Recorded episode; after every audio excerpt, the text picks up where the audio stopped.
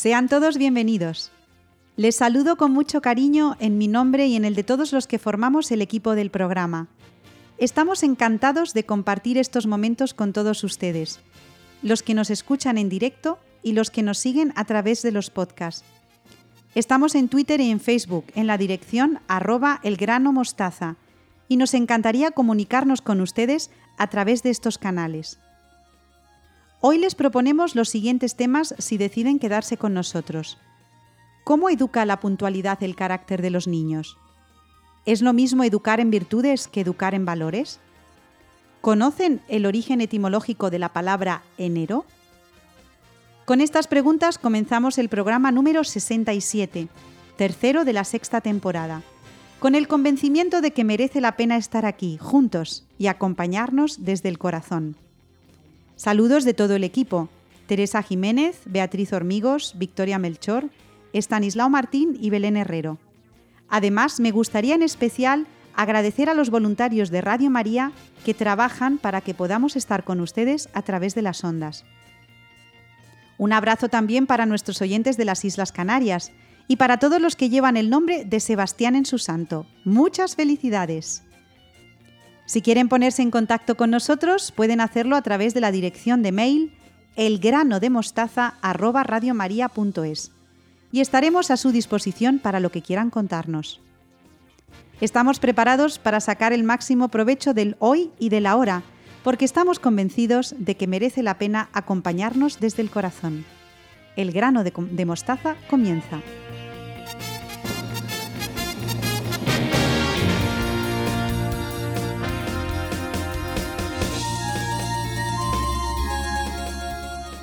Me acompañan al principio del programa Beatriz Hormigos y Victoria Melchor, a las que doy la bienvenida con mucha alegría. ¿Cómo estáis? Muy bien, Ana, buenas noches. Hola, buenas noches. Bueno, pues seguimos en este 2021 con el Padre Morales y su teoría de la pedagogía. ¿De qué tratamos hoy, Beatriz? Pues hoy vamos a hablar de los círculos de estudio que nos enseñó el Padre Morales. ¿Y qué quiere decir el Padre Morales con eso de círculos de estudio? Los círculos de estudio eran unas reuniones semanales celebradas los sábados por la tarde, donde se sacaban los temas para estudiar y debatir ideas que les ayudase a consolidar la mística inicial que se habían planteado en los primeros años de andanzas del hogar. En palabras del padre Morales, lo original de aquellos círculos no era solamente la valentía y sinceridad con la que brillaban las ideas, sino el sistema ideado para llevarlos, muy en contacto con las realidades cotidianas. En ellos se hablaba de la mujer, el amor, el matrimonio y sus relaciones, el noviazgo, la educación, los hijos. Y surgían ideas maravillosas, como el cumplimiento del deber, la fortaleza de carácter o la entrega generosa a los demás. Victoria, ¿es necesario que a los jóvenes se les proporcionen espacios y tiempos para que se expresen? ¿Qué piensas de esto? Sí, yo creo que sí, Ana, que es muy importante que los, jóvenes tengan ese espacio y ese tiempo para de una forma libre puedan expresarse. Por ejemplo, a mí me parece fundamental que tengan ese, ese tiempo en la familia. Los padres tienen que escuchar a los hijos, sobre todo en la adolescencia y la, y la juventud, y, eh, con, algo que, bueno, a lo mejor puede sonar así un poco fuerte, pero que no se asusten de nada de lo que sus hijos les puedan, les puedan contar, porque lo que necesitan precisamente es, es eso. Otro espacio debería ser eh, el colegio, la, escuela, donde los, profesores dedicaran un tiempo, siempre que, fuera posible, a que se expresaran con, con total libertad, porque si no, los jóvenes se van a ir a otro sitio a, hacerlo y a lo mejor no es el más conveniente ni el más adecuado. Bueno, Beatriz, pues ¿cómo era la dinámica de estos círculos de estudio? Al principio, en las primeras reuniones se leían la vida de los primeros cristianos. En el círculo se buscaban entre todos la aplicación práctica para la vida de cada uno, el sacrificio y entrega que llevaron a cabo estos primeros cristianos que en muchas ocasiones culminaron con su martirio. Los círculos resultaban una auténtica escuela de ciudadanía, sobre todo por el ambiente educativo que les presidía. Bueno, y en este ambiente educativo de los círculos, ¿había, ¿había normas que había que respetar, Beatriz? Sí, sí. La primera norma de los círculos era la puntualidad, al comenzar y al terminar las reuniones. Se cerraban las puertas y ya nadie podía entrar. Esta medida se llevaba a rajatabla. Sí, hasta que, pero a rajatabla, ¿cómo, Beatriz? ¿Hasta qué extremo? Sí, pues hasta el extremo, Victoria, de que cuenta el padre Morales en su libro que una vez uno de los ponentes le llegó tarde a una de las reuniones y no le dejaron entrar. O sea, que fíjate si era estricto con esta medida. Bueno, pues parece, sí, parece que el padre Morales le daba una importancia capital a la puntualidad y yo creo, Beatriz, que en este punto sería necesario que lo explicaras y que lo justificaras, ¿no? Porque a lo mejor en la puntualidad pues nos estamos volviendo un poquito laxos, a lo mejor no, ¿eh? Como siempre, si os parece bien, vamos a empezar definiendo qué es la puntualidad. Y según la RAE, es el cuidado y diligencia en llegar a un lugar o partir de él a la hora convenida, de hacer las cosas a su debido tiempo. Es cierto que en algunas culturas la falta de puntualidad es muy normal. Llegar media hora tarde a una cita pues no es ni importante ni está mal visto. Sin embargo, en otras culturas como la occidental es de vital importancia. Por ejemplo, todo el mundo conocemos la famosa puntualidad británica. Victoria, ¿le das importancia a la puntualidad en clase, como nos está diciendo Beatriz? Sí, yo le doy mucha, mucha importancia. A lo mejor no la llevo tan a rajatabla como el padre Morales con la anécdota que ha contado, que ha contado Beatriz, pero sí que me parece algo muy, muy importante y algo que hay que, inculcar en los, en los, alumnos. Primero, a la hora de llegar a, clase, tienen que, que, ser puntuales, porque yo por las mañanas empezamos a las nueve y quien no esté, pues eso que se pierde de la clase. Pero luego también, por ejemplo, a la hora de entregar trabajos, a la hora de, estudiar, yo creo que es algo muy, muy importante. Como casos excepcionales, eh, si algún alumno no entrega algo a su debido tiempo, pues yo primero eh, pregunto el por qué, pero creo que es muy necesaria esa puntualidad. Bueno, pues entonces, eh, Beatriz, ¿qué nos decía el padre Morales sobre la puntualidad, ya que a, él le parecía una cosa tan fundamental? Afirmaba que la mística del cumplimiento del deber se inculca en los pequeños detalles. Él no sabe, el que no sabe cuidar de esos pequeños detalles jamás podrá ser ni educador ni organizador. Él, al hablar de los pequeños detalles, se refería, entre otros, a la puntualidad, puesto que para él era muy importante. Por lo tanto, para forjar el carácter, eh, la voluntad, hay que hacer caso a los pequeños detalles. ¿Y cómo explicaba el padre Morales que la puntualidad forja el carácter, Beatriz? Pues porque la puntualidad dice mucho sobre una persona, porque primero indica educación y respeto.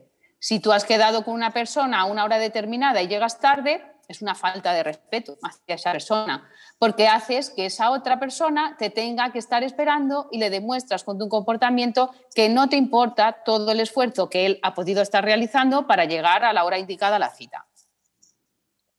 Sí, es cierto. A veces no somos conscientes de, de eso y se puede considerar como una falta de respeto porque el otro ha hecho un esfuerzo para estar a su debido tiempo. Claro, también le estás diciendo al otro que eres una persona ordenada y responsable cuando llegas pronto y puntual, lo que hace que como el otro confía en ti, pues eh, en un futuro él va, a ser, él va a saber que tú vas a llegar pronto y que va a poder confiar, va a poder confiar en ti porque vas a cumplir tu palabra. Sí, a mí, fíjate, esto me parece también muy, muy importante. Además de eh, dar ese respeto a, la otra persona, el que alguien pueda confiar en ti por esa puntualidad que ya estamos comentando, no significa solo llegar a tiempo a un lugar, sino que también demuestra otra serie de actitudes y esa confianza también indica mucho. Entonces, llegados a este punto, os pregunto lo siguiente. ¿Por qué si todo es tan positivo en la puntualidad hay personas que siguen siendo impuntuales? Además, si a estas personas intentas explicarles que deben mejorar porque has estado esperándoles durante 10, 15, 20, media hora, encima se enfadan mucho, Beatriz. Hombre, hay algunas personas que son impuntuales y la verdad que no quieren serlo y tampoco quieren faltar al respeto al prójimo, ¿eh? sino que les resulta muy complicado porque no tienen las estrategias necesarias para conseguirlo. La puntualidad es un hábito que, como todo, casi todo en la vida, pues se puede educar. Sí, por eso yo creo que es muy importante este hábito, eh, inculcarlo o enseñarlo desde la más tierna infancia. Si los hijos ven que los padres son puntuales a la hora de realizar eh, una serie de tareas, de llegar a los sitios con puntualidad, esos niños seguramente serán, serán puntuales y luego, bueno, pues la gente tampoco se tiene que molestar porque les digas, oye, mira, es que siempre eres impuntual. A lo mejor de una forma aislada no pasa nada, pero cuando ya se convierte en un hábito la impuntualidad, pues yo creo que está bien decirlo. Entonces, vamos a ir concluyendo. Beatriz, Victoria, ¿nos podríais dar algún ejemplo, algún consejo para trabajar la puntualidad? Pues sí, mira, si te cuesta mucho ser puntual, lo primero de todo, no debes pensar en llegar a tiempo, sino en llegar antes. Así será más fácil no hacer esperar al otro. Puedes hacer, por ejemplo, un registro, un registro de cómo utilizas tu tiempo. Así eres consciente en qué gastas ese tiempo y podrás gestionarlo mejor y dedicarle a cada actividad diaria el tiempo justo que necesita cada actividad. Si tu problema es por la mañana y ves que no llega pronto al trabajo o al colegio, entonces lo que tienes que hacer es levantarte un poco antes, así de sencillo. Así tendrás eh, más tiempo para hacer tus tareas y no llegar tarde o un día por lo que sea, cualquier persona puede llegar tarde ¿eh? a una cita, seamos puntuales o no.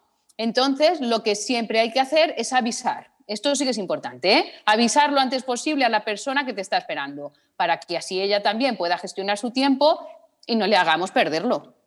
Fíjate que a mí esto es una de las cosas que me parece muy importante, Beatriz, avisar si vas a llegar tiempo porque perdón, si no vas a llegar a tiempo porque te ha surgido un imprevisto, avisa a la otra persona porque por lo menos que no desespere en esa, en esa espera que, están. También me parece interesante el analizar por qué una persona o por qué uno mismo es impuntual, porque hay veces que ya lo coges como una rutina o como un hábito, como decías tú antes, que la puntualidad es un hábito, la impuntualidad yo creo que también, pero y no te paras a pensar el por qué pues yo creo que, está bien el reflexionar y el decir, ¿por qué he llegado tarde? Porque me he entretenido, porque no me he levantado a tiempo, porque, eh, pues eh, mirad, me imagino que cuando ha habido este temporal en, Madrid, que casi no se podía circular ni salir de, casa, la gente tendría que salir con mucho tiempo de antelación para estar a tiempo en los trabajos, en los colegios, donde, donde fuera.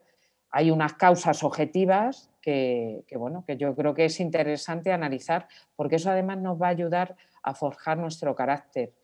Mm, a lo mejor me voy un poco de tema, pero el hacer el examen de conciencia para todo en esta vida, qué importante es. Y en este caso concreto en el que estamos de la puntualidad, pues como decía Beatriz, también ese registro o ese examen es, es importante.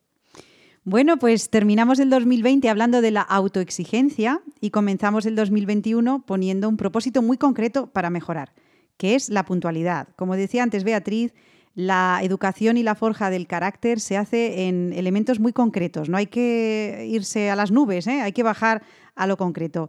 Así que os doy muchísimas gracias, Beatriz Hormigos, Victoria Melchor, por estos momentos juntos. Espero veros el próximo mes. Nosotros seremos puntuales a nuestra cita en Radio María. Aquí estaremos el miércoles y continuamos en unos minutitos con Belén Herrero en el grano de mostaza. No se vayan. Adiós, chicas. Adiós. Adiós, Ana. Ahí estás tú, esperando la sentencia en silencio se alza un grito entre la gente que prefiere a un criminal antes que a ti. Y ahí estás tú, tan llagado que cuesta reconocerte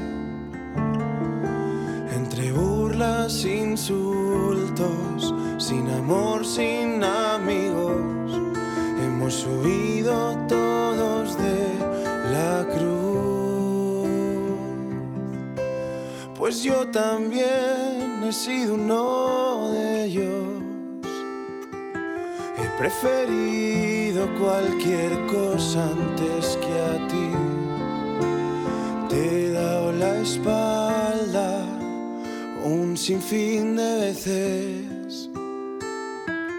No he dejado que te muevas en mí. Y aún así dices que me amas. No sé qué viste en mí.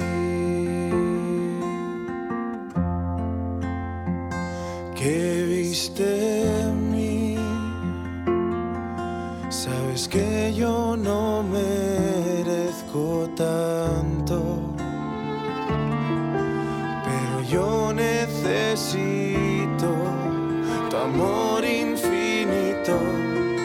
Por favor,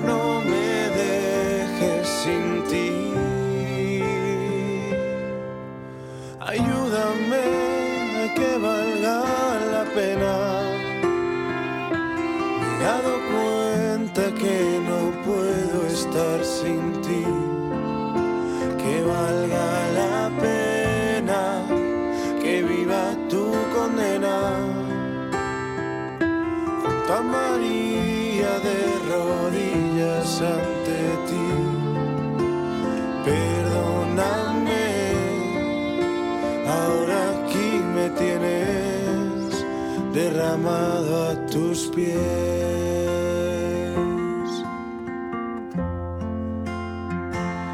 Sé que cometí el error de anteponer a tus caminos la razón. Sé que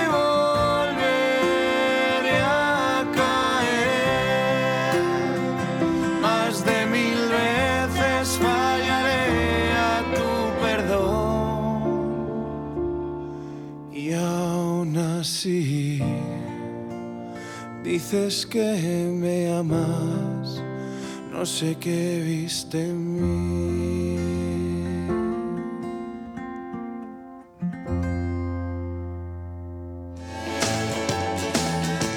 el plano de mudanza. Seguimos en buena compañía en la radio de la Virgen con Belén Herrero, nuestra latinista de familia. Buenas noches, Belén, y feliz año, ¿cómo estás? Buenas noches, Ana, y feliz año para ti y para los que nos escuchan a través de la radio. Pues Belén, el año pasado dijiste que debíamos tener memoria y no olvidarnos de la música. ¿Y cómo empezamos este año?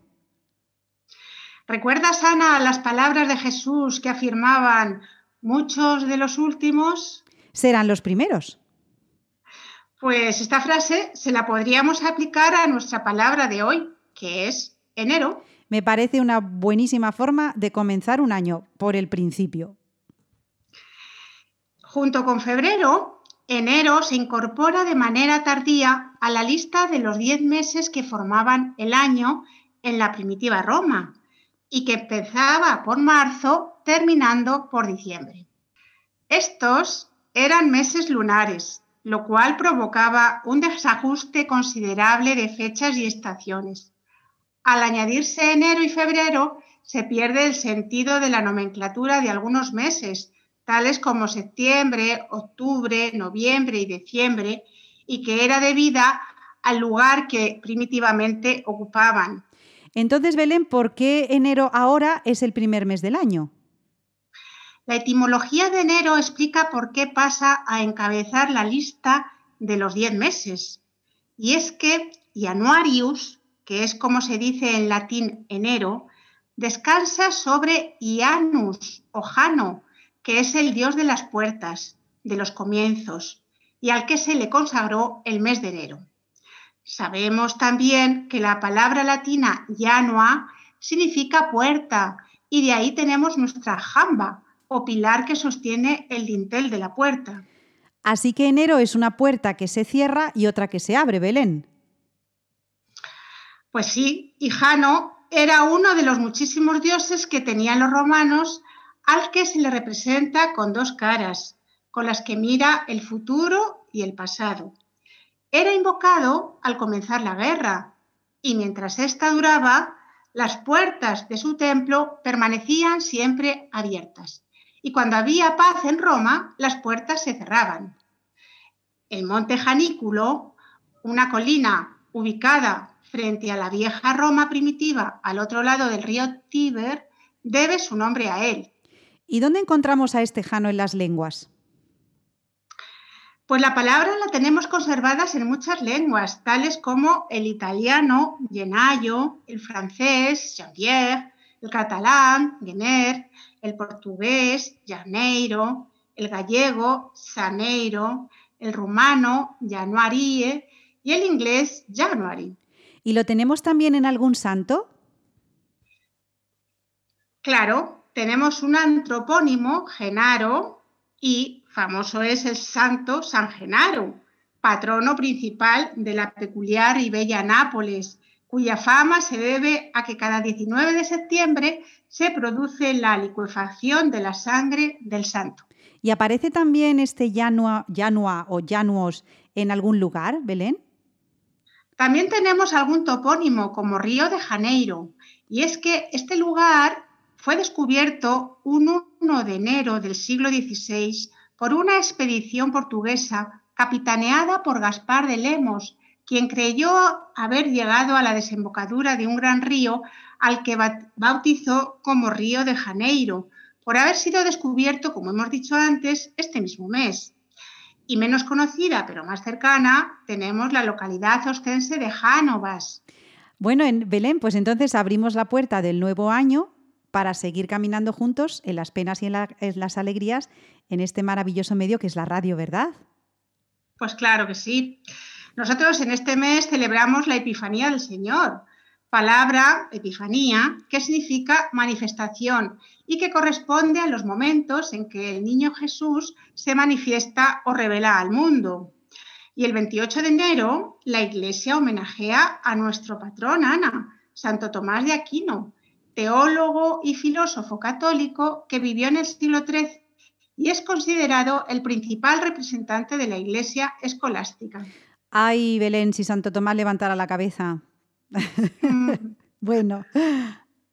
Este mes también vieron la vida la heroína francesa Juana de Arco, el torero Mario Cabré, el, el cantante perdón, Adriano Celentano, el escritor y dramaturgo Anton Chekhov, el genial Amadeus Mozart. Y si me permiten la licencia, mi padre y mi madre. Por supuesto, Belén. Y contamos con muchos refranes referidos a, a enero cargado de enseñanza. ¿Recordamos algunos, Ana? Me parece muy bien. Mira, Belén, hielo de enero de agua es mensajero y en este año más que nunca. Al galgo más lebrero se le va la liebre en enero. Por San Sebastián, una hora más. A la luna de enero yo te comparo, que es la más clara de todo el año. Y San Antón, la gallina pon. Mira, Belén, los refranes hacen referencia a ese saber popular que casi desconocen las nuevas generaciones, es decir, nuestros alumnos, y que yo creo que es preciso recuperar, ¿verdad? Totalmente de acuerdo, Ana me parecen una fuente de sabiduría popular muy, muy grande. Y además es que lo, casi, casi, cuando yo empiezo un refrán, muy poquitos niños sabrían cómo terminarlo, ¿sabes? O sea que yo creo que estas, estos refranes, y ya no te digo más, si no lo saben en español, imagínate en otro idioma como el inglés. Pero bueno, es un recurso lingüístico que no podemos olvidar, ¿verdad? ¿Cómo nos despedimos, Belén? Pues mira, nos vamos a despedir con las palabras del poeta austriaco Rilke que dicen así. Y ahora creamos en un largo año que nos es dado a nosotros nuevo, intacto y lleno de cosas que nunca han sido ni existido. Y además eh, nos vamos a despedir con una música de un hombre que tiene una voz con mucha fuerza, que es la que necesitamos para comenzar el año, Ana. Es la voz de Freddie Mercury en este Who Want to Live Forever. Muy bien, para todos nuestros oyentes que desconozcan el inglés, significa ¿Quién quiere vivir para siempre? En esta voz prodigiosa de Freddie Mercury está expresado el deseo de eternidad, Belén, que todos llevamos en nuestro corazón. Así que mientras suena esta maravillosa música, como siempre cuando terminas tu sección, te doy las gracias, Belén Herrero, por esta explicación sobre el origen del término enero. Y espero que nos veamos en febrero, si te parece. Claro que sí, Ana. Mucha fuerza, paciencia y ánimo. Un abrazo, Belén. A nuestros oyentes no se muevan porque en unos momentos se une al programa del grano de mostaza Estanislao Martín.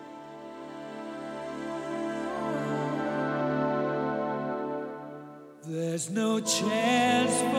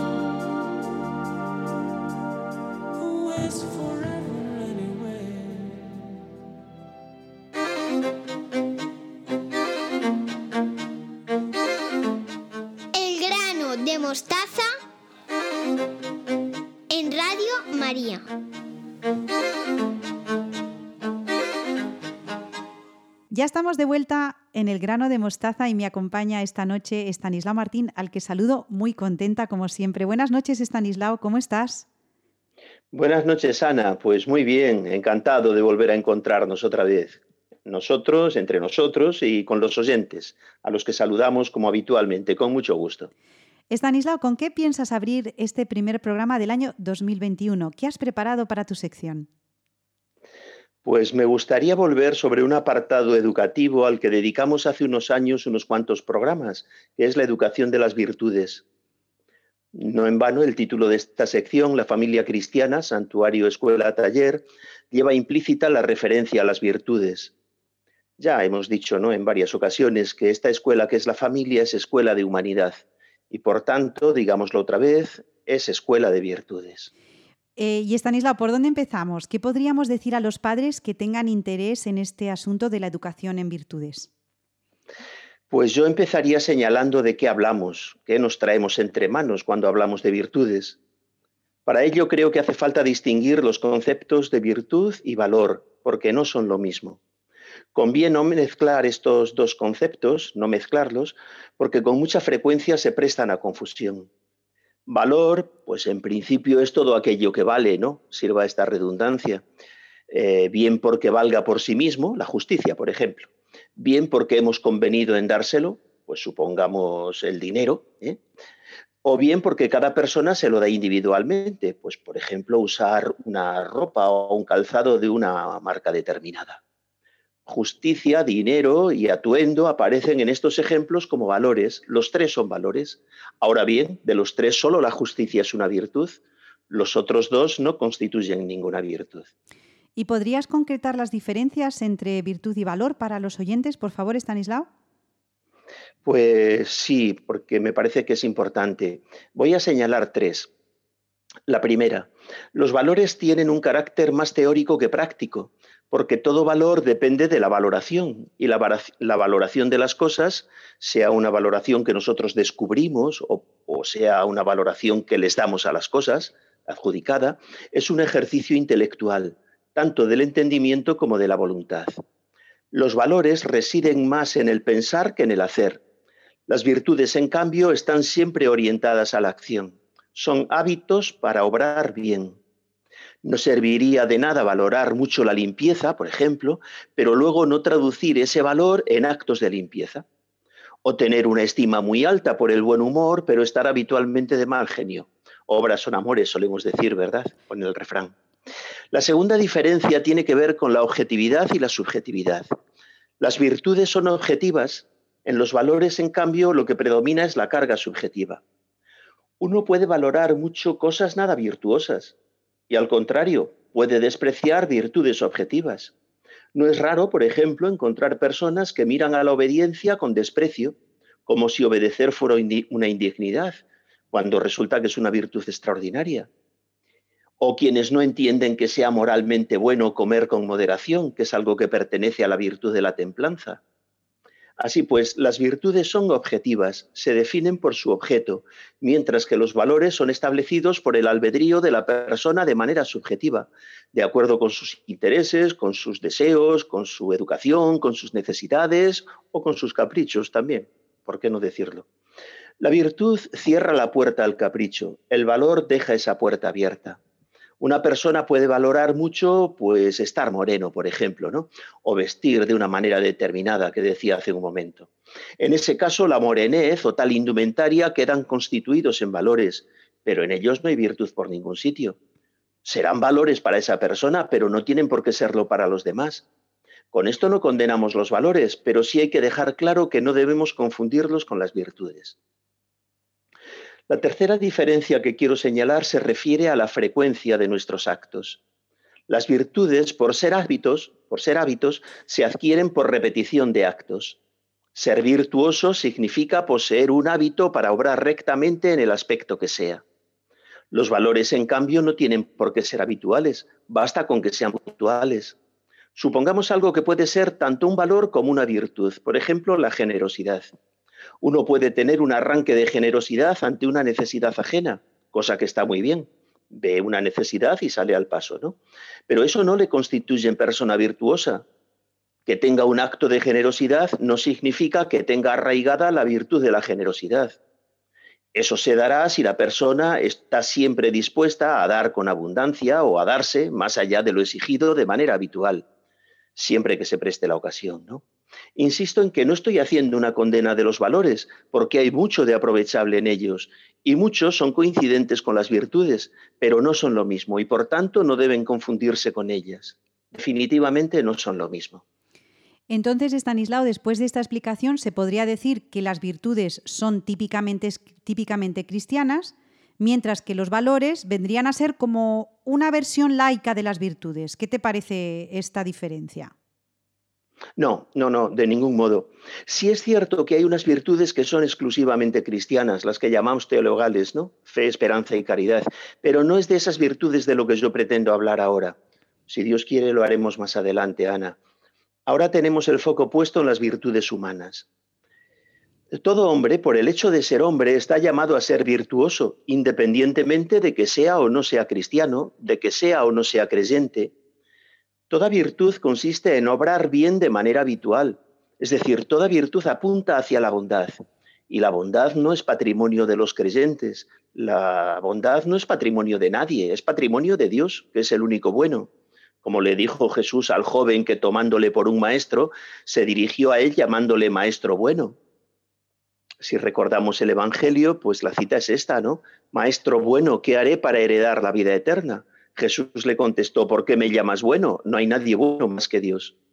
La bondad es patrimonio de Dios, digo, y la reparte como quiere y a quien quiere.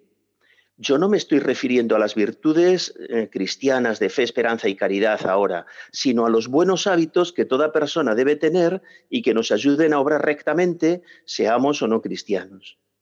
Es verdad que la fe bien vivida es la mejor ayuda para vivir las virtudes humanas, esto también hay que decirlo, y que los santos son precisamente los que han vivido las virtudes en grado heroico, pero también encontramos excepciones en ambos sentidos personas de fe, al menos de frecuente práctica religiosa, a quienes, mm, bueno, pues no, que, que, que no destacan mucho por ser personas virtuosas, ¿no?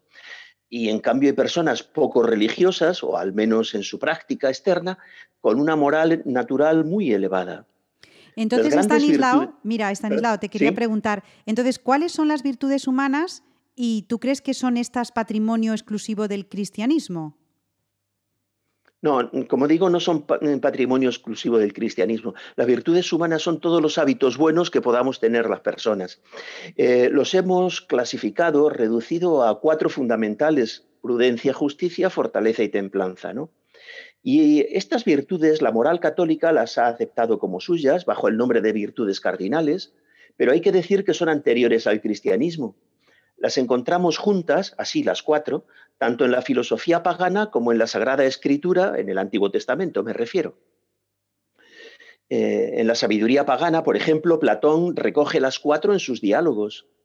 Platón vivió en el siglo IV antes de Cristo y no pudo recibir influencias del libro de la sabiduría, en- que es en el Antiguo Testamento donde se citan las cuatro, porque cronológicamente este es el último libro del Antiguo Testamento que se escribe pues casi casi en los días de Jesucristo, un poquito antes. Es más probable que el autor del libro de la sabiduría las tomara de Platón, porque usó términos y categorías, eh, este libro, eh, muy propias de Platón, ¿no? claramente platónicas. Eh, me gustaría leer un- una cita de este libro de la sabiduría. Dice así, si alguien ama la justicia, las virtudes son fruto de sus afanes, pues ella enseña templanza y prudencia, justicia y fortaleza. Para los hombres no hay nada en la vida más útil que esto. Es verdad que estas virtudes son distintas dentro y fuera de nuestra fe, porque hay una prudencia, justicia, fortaleza y templanza meramente naturales y una prudencia, justicia y templanza sobrenaturales. La prudencia natural, por ejemplo, no es lo mismo que la prudencia sobrenatural, pero la primera, la prudencia humana, es necesaria para la segunda. Es el soporte natural sin el cual difícilmente podrá sentarse la prudencia sobrenatural. Y por último, para este punto que me preguntabas, eh, por otra parte, tampoco los valores están fuera de la fe cristiana. ¿eh?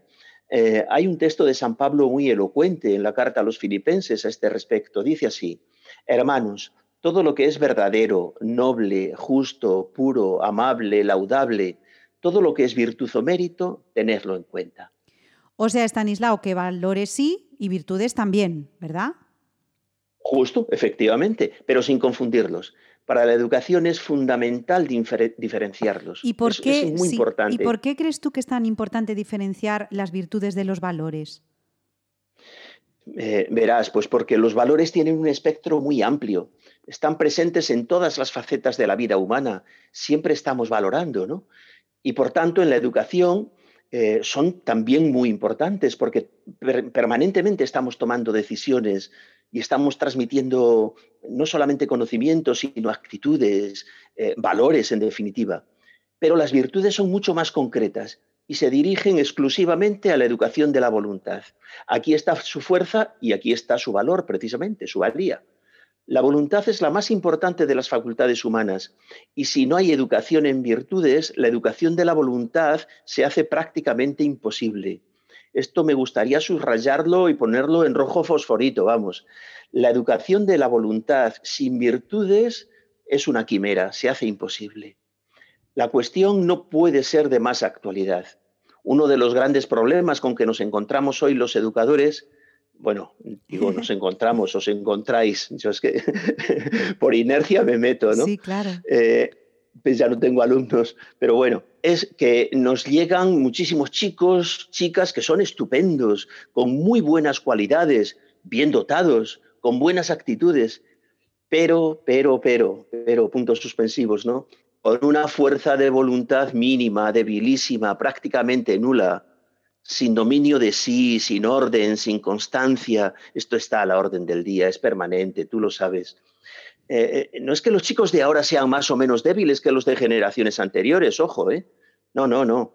La falta de fuerza de voluntad, la flojera, es algo que arrastramos todos los hombres porque se debe a la herida dejada en nosotros por el pecado original.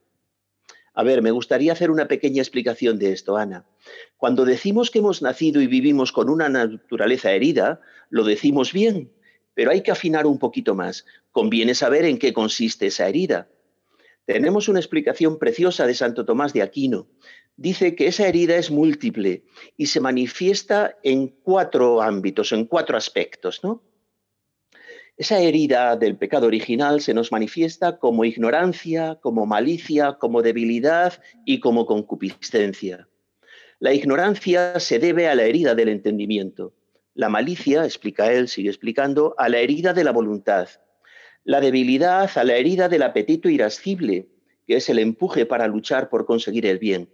Y la concupiscencia es la herida del apetito concupiscible, que es la fuerza que nos, em, nos, empuja para disfrutar de los bienes sensibles, los bienes placenteros. Pues bien, de lo que se trata en educación es de capacitar para sanar esas heridas hasta donde podamos. En el caso que nos ocupa, fortalecer la voluntad, enseñar a fortalecerla.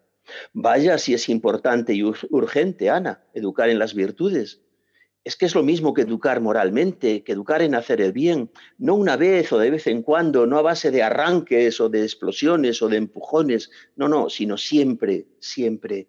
Formar muchachos fuertes para que sean hombres y mujeres virtuosos, respetando sus ritmos de maduración, pero siempre con criterio y dispuestos a obrar rectamente siempre, siempre que se presente la ocasión, ¿no?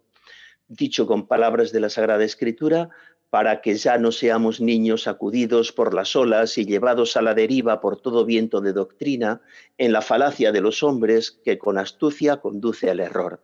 Es una cita de San Pablo de la carta a los Efesios. Bueno, Stanislao, después de esta explicación tan exhaustiva eh, sobre la educación, la necesidad, la urgencia, esta palabra que hemos repetido tantas veces, la urgencia de educar en virtudes, Stanislao Martín, te agradezco muchísimo estas palabras como siempre que llegan a los, a los hogares de las personas que nos escuchan y que son una palabra de esperanza para padres y educadores, porque muchas veces vemos las consecuencias, pero somos incapaces de llegar a las causas, ¿no? Es decir, por qué está pasando esto y, no tanto en la sociedad en general, sino en mi hijo concretamente, ¿no? Y hablabas tú de algo nuclear que es ir a la voluntad, ¿no? a trabajar el ser virtuoso siempre, no cuando me apetece, no porque lo veo. Hay veces que hay que hacer también un, esfuerzo de mm, no entender lo que estoy haciendo, pero sabiendo que es el bien, eh, hay que, hay que hacerlo también, ¿no? Entonces, bueno, Stanislao, que muchísimas gracias como siempre y, y que seguiremos trabajando sobre este tema, ¿verdad? Pues si se nos concede, con mucho gusto. Yo lo hago con mucho gusto, sí, sí. Fíjate Estupendo. también, sí, Estanislao, que Victoria y Beatriz están trabajando, sí, sí. De, están trabajando el, la forja de la voluntad y el carácter en la obra del Padre Morales. Sí, ¿eh? Nos están Morales, hablando, claro. Y junto con Últimamente he visto lo de la puntualidad, muy oh, interesante. Claro, sí. claro. Entonces, junto con tus comentarios, creo que damos claves para educar en la base, en lo nuclear de la persona, porque muchas veces eh, nos vamos por las ramas. ¿Y por qué es necesario esto? ¿Y por qué? Bueno, pues la puntualidad. No, pero es que la puntualidad forja el carácter, y lo han explicado antes Beatriz y Victoria. Y bueno, iremos trabajando, como tú dices, en, en virtudes y es absolutamente necesario, lo cual yo te agradezco muchísimo. Bueno, Stanislao, Muy bien, Ana. un abrazo. Venga. Cuídate mucho. Un abrazo. Adiós. Igualmente. Adiós, adiós, adiós. a todos. Adiós, adiós.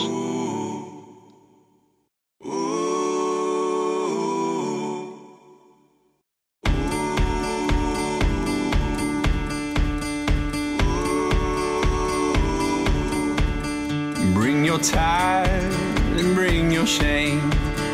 Bring your guilt You know that's not your name.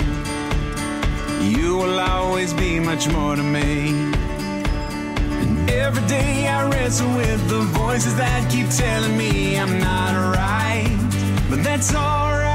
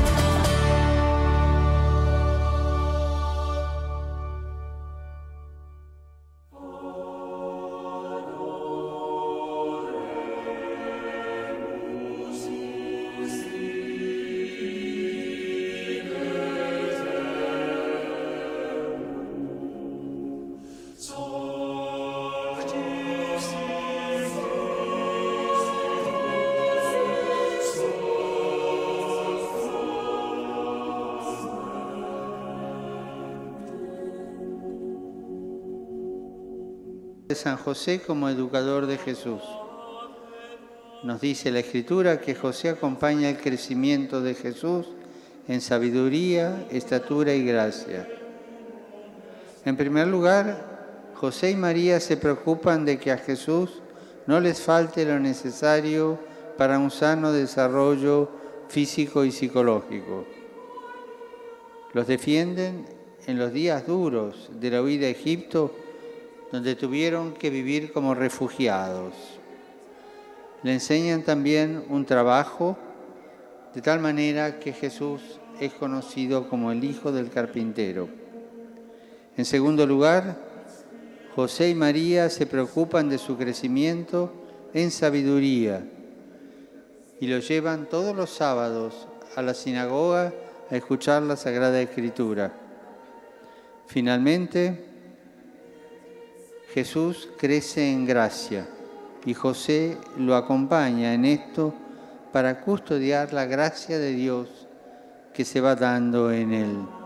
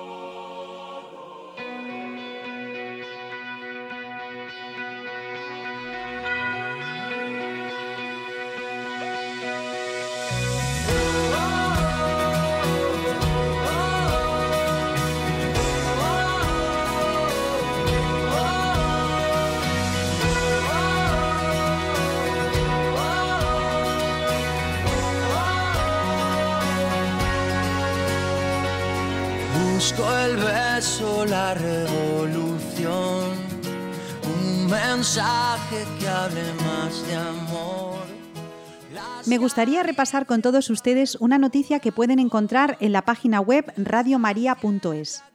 Durante la semana del 18 al 25 de enero se organizan en todas las diócesis del mundo distintas celebraciones ecuménicas y también Radio María se une cada año al octavario de oración por la unidad de los cristianos. Podrán acompañarnos en la oración de cada día después de las completas. Estos espacios estarán dirigidos por María Jesús Hernando García, que dirige también en Radio María el programa Que sean uno. Les animo a que se unan a, a estas oraciones.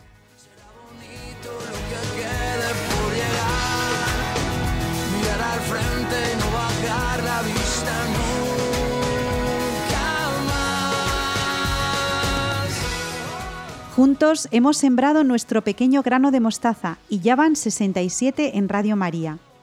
Ahora nos toca cuidarlo, regarlo, trabajar para que se convierta en un gran árbol.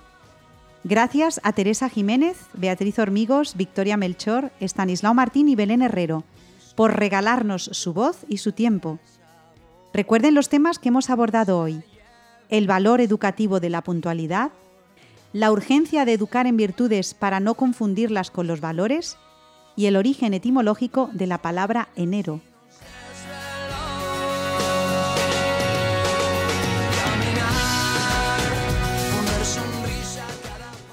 Nosotros nos vamos hasta el próximo 17 de febrero de 2021, pero ustedes pueden quedarse en Radio María, la radio que acompaña el corazón.